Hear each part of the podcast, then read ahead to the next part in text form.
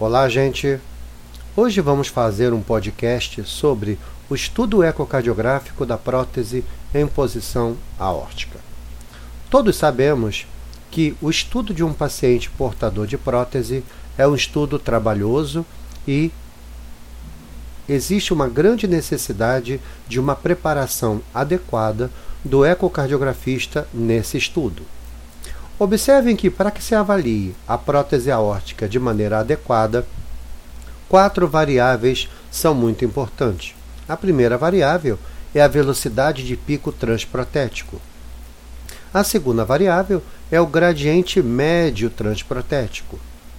A terceira variável é a conhecida DVI, que é o índice Doppler da prótese, que é uma variável resultante da divisão entre a velocidade de pico no trato de saída do VE, obtido com apical 5 câmaras, e o volume de amostra na via de saída do ventrículo esquerdo, dividido pela velocidade de pico do fluxo transprotético.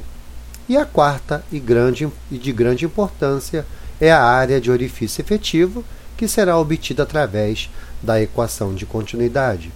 Então, essas quatro variáveis são variáveis obrigatórias no estudo de um paciente portador de prótese em posição aórtica, velocidade de pico, gradiente médio, índice Doppler da prótese, também conhecido como DVI, e área de orifício efetivo, obtido pela equação de continuidade.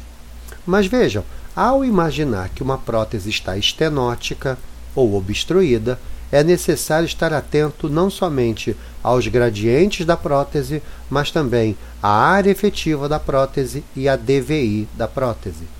Observem que, dependendo do tipo e tamanho da prótese, ela vai ter um padrão de área e um padrão de gradiente.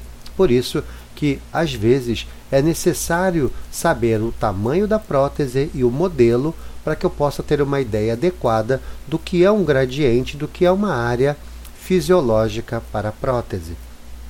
Todas as vezes que, ao identificar a prótese, nós encontrarmos valores de área efetiva e DVI abaixo do padrão de referência, isso sugere a presença de um grau de estenose da prótese em posição aórtica. Mas vejam, quando nós analisamos durante o ecocardiograma a prótese aórtica, é preciso avaliar a velocidade máxima de pico, o gradiente médio transprotético, a razão de velocidade entre o trato de saída e o fluxo transprotético, a área efetiva e o tempo de inscrição da velocidade de pico, que é um marcador de grande importância para o funcionamento estenótico da prótese. Então vejam, se o paciente tiver uma velocidade máxima de pico menor do que 3 metros por segundo, se o gradiente médio for menor que 25 mm de mercúrio, se a razão de velocidade maior ou igual a 0,3, se a área efetiva for maior do que 1,2 cm e o tempo de inscrição da velocidade de pico menor que 100 milissegundos, isso aponta para uma prótese com funcionamento normal.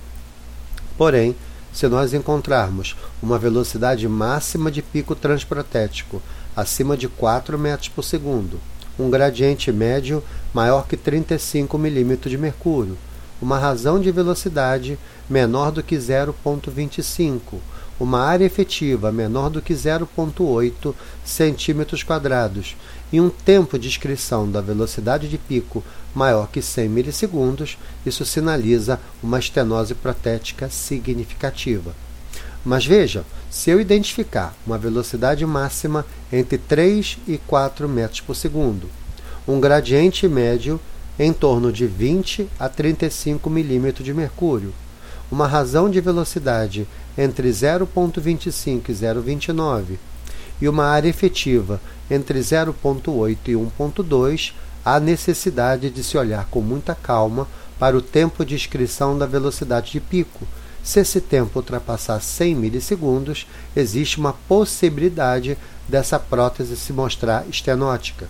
Porém, se o tempo de inscrição da velocidade de pico for menor que 100 milissegundos, podemos estar de frente ou de um estado de hiperfluxo ou a presença de uma desproporção paciente-prótese, também conhecido como mismatch.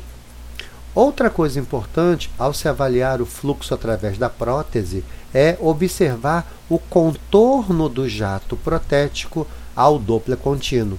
Nós sabemos que quando a prótese funciona de maneira adequada, teremos o aspecto triangular com pico precoce. Já aquela prótese com estenose significante, nós vamos ter aquele fluxo protético arredondado do padrão simétrico, ou seja, o pico na mesosístole. Então, observem que o estudo de uma prótese posição aórtica não é algo simples, mas com certeza o profissional com treinamento adequado facilmente identificará um processo de estenose de uma prótese em posição aórtica.